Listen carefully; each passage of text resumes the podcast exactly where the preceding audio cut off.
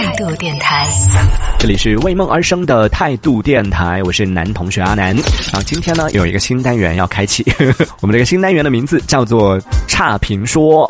大家都知道，这个差评呢，就是我们买东西的时候，如果买到了不喜欢的东西，或者和自己预想的不一样的话呢，都会给一个差评。而且很多人买东西之前也会有看差评的习惯，所以呢，我们在节目当中也是开启了这样的一个单元，叫做差评说，就来给大家进行一个劝退。呃，我们的节目口号是剁手前先先问问我，听完差评再下单。我是你剁手路上的绊脚石阿南，对不对？听起来这个 这个抬头很厉害，不好意思啊，有点尴尬。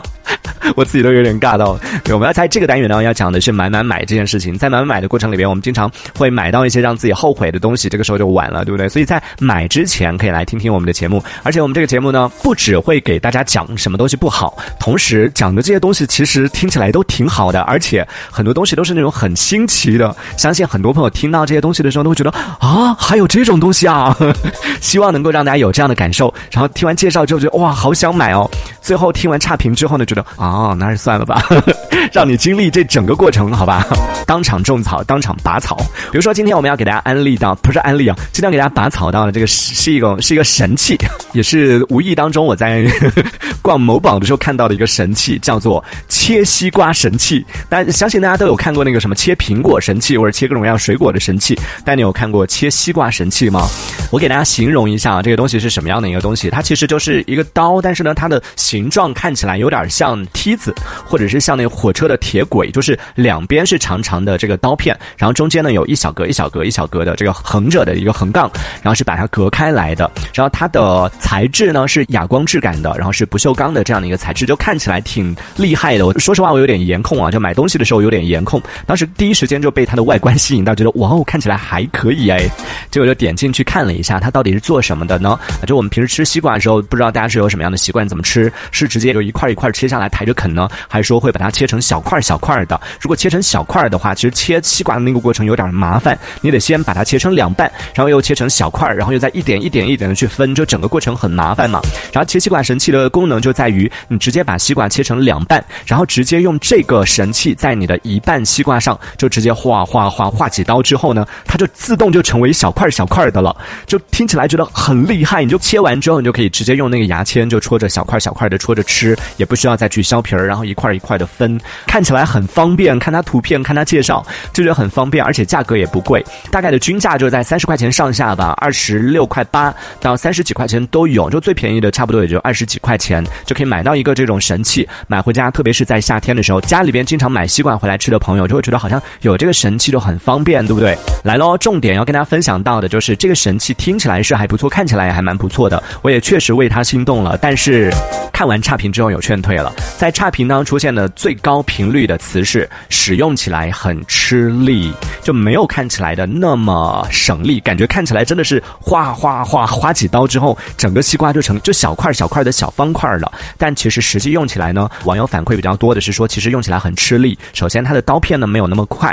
所以在这个削的过程里边，可能没有我们想象的那么锋利，可以那么迅速的把它切成小块儿。然后呢，切出来的效果也不像它宣传上面的那么的规整，那么整齐，不是一小块一小块完整的，很多会被切碎成渣。就看到那个买家秀和卖家秀的区别啊，卖家秀在宣传的时候看起来就觉得很规整的，就像我们在高档餐厅里面吃到的那种小方块的，每一块你要长宽高，每一个角度都是非常整齐的，然后都是感觉上看起来都是一模一样的，但实际切出来呢，you know，